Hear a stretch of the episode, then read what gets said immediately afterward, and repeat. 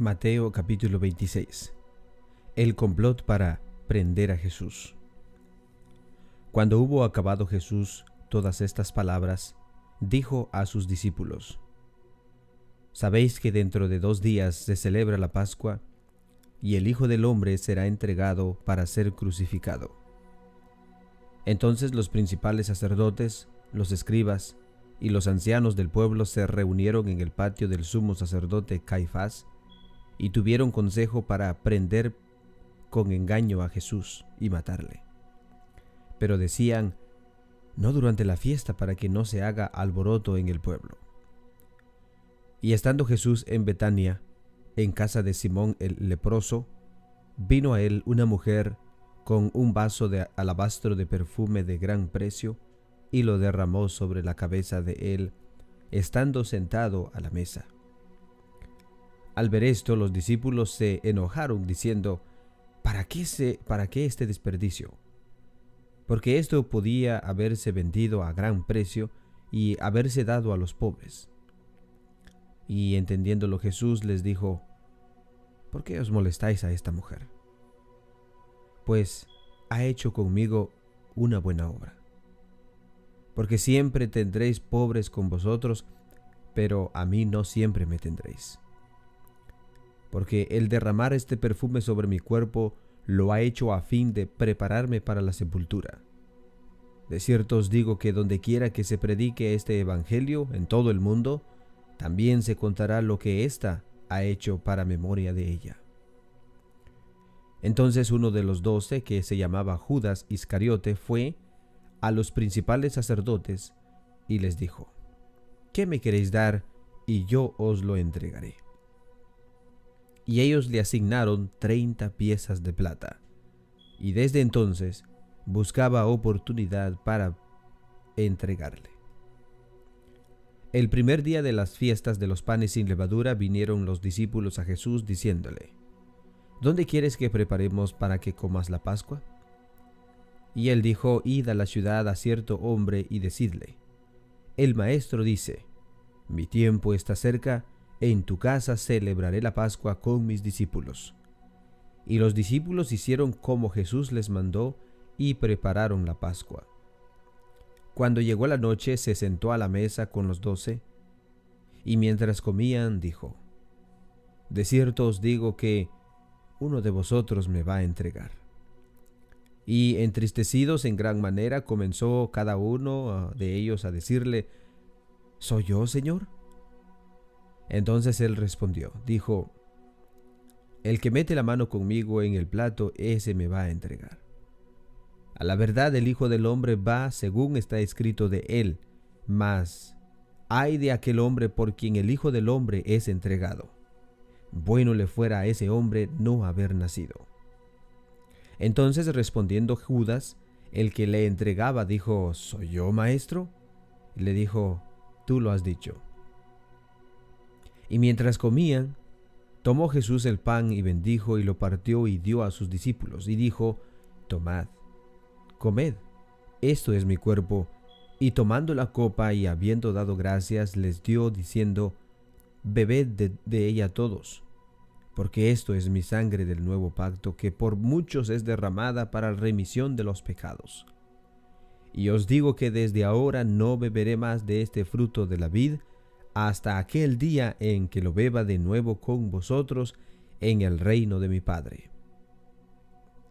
Y cuando hubieron cantado el himno, salieron al monte de los olivos.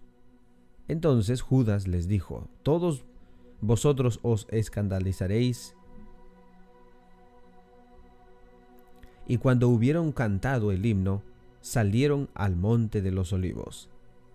Entonces Jesús les dijo, todos vosotros os escandalizaréis de mí esta noche, porque escrito está, heriré al pastor y las ovejas del rebaño serán dispersadas. Pero después que haya resucitado, iré delante de vosotros a Galilea. Respondiendo Pedro le dijo, aunque todos se escandalicen de ti, yo nunca me escandalizaré. Jesús le dijo, de cierto os digo que esta noche, antes que el gallo cante, me negarás tres veces. Pedro le dijo, aunque me sea necesario morir contigo, no te negaré. Y todos los discípulos dijeron lo mismo. Entonces llegó Jesús con ellos a un lugar que se llamaba Getsemaní, y dijo a sus discípulos, Sentaos aquí, entre tanto que voy allí y oro. Y tomando a Pedro y a los dos hijos de Zebedeo, comenzó a entristecerse y a angustiarse en gran manera. Entonces Jesús le dijo, Mi alma está muy triste hasta la muerte, quedaos aquí y velad conmigo. Yendo un poco adelante, se postró sobre su rostro, orando y diciendo, Padre mío, si es posible, pase de mí esta copa, pero no sea como yo quiero, sino como tú. Vino luego a sus discípulos y los halló durmiendo y dijo a Pedro, ¿Así que no habéis podido velar conmigo una hora? Velad y orad para que no entréis en tentación. El espíritu a la verdad está dispuesto, pero la carne es débil. Otra vez fue y oró por segunda vez, diciendo, Padre mío, si no puede pasar de mí esta copa sin que yo la beba, hágase tu voluntad. Vino otra vez y los halló durmiendo, porque los ojos de ellos estaban cargados de sueños. Y dejándolos, se fue de nuevo y oró por tercera vez diciendo las mismas palabras. Entonces vino a sus discípulos y le dijo, Dormid ya y descansad.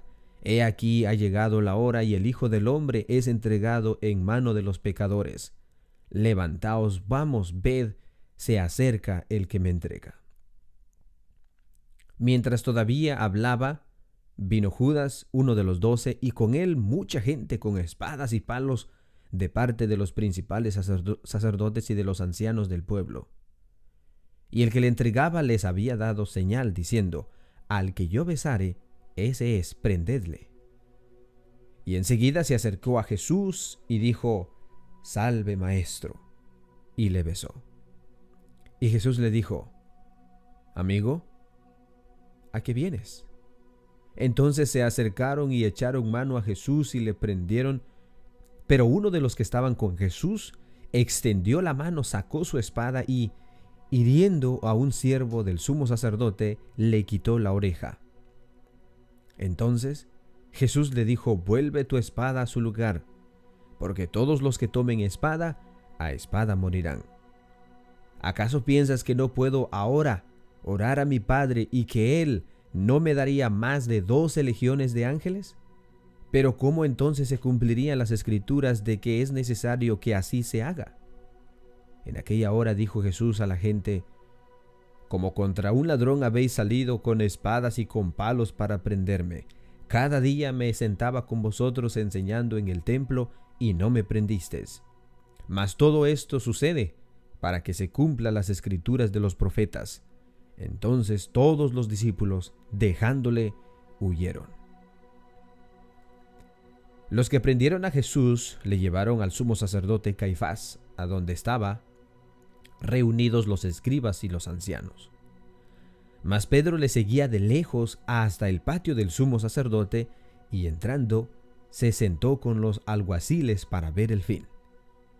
Y los principales sacerdotes y los ancianos y todo el concilio buscaban falso testimonio contra Jesús para entregarle a muerte y no lo hallaron, aunque muchos testigos falsos se presentaban.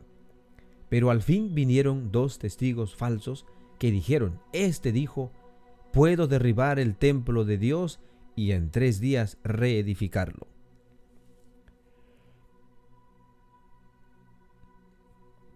Y levantándose el sumo sacerdote le dijo, ¿no respondes nada? ¿Qué testifican estos contra ti? Mas Jesús callaba. Entonces el sumo sacerdote le dijo, te conjuro por el, por el Dios viviente que nos digas si eres tú el Cristo, el Hijo de Dios. Jesús le dijo, tú lo has dicho.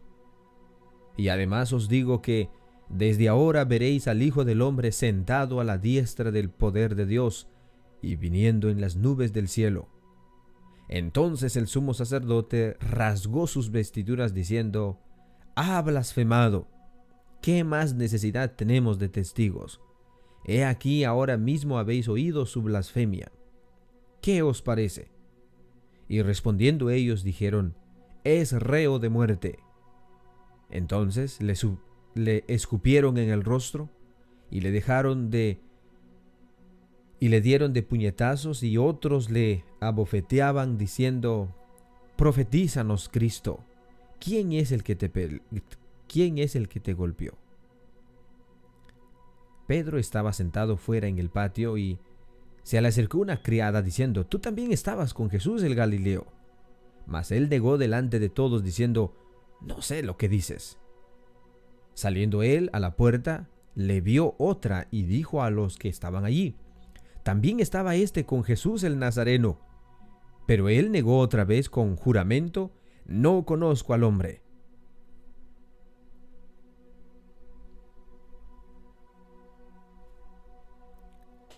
Un poco después, acercándose los que por allí estaban, dijeron a Pedro, verdaderamente tú eres de ellos, porque aún tu manera de hablar te descubre.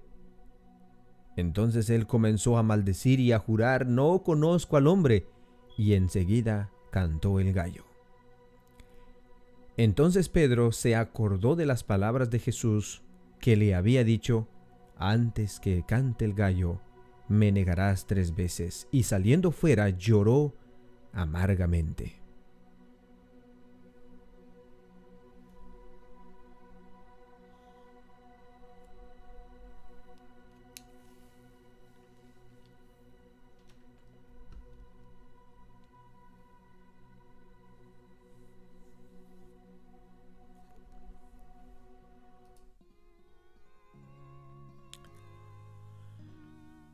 Hemos llegado al final de nuestra lectura bíblica, hermanos, y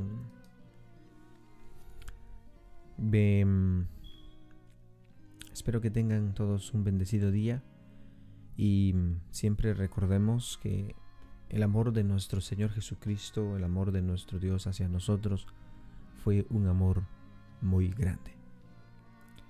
Eh, el día de mañana estaremos leyendo el capítulo 27 y 28, si Dios lo permite.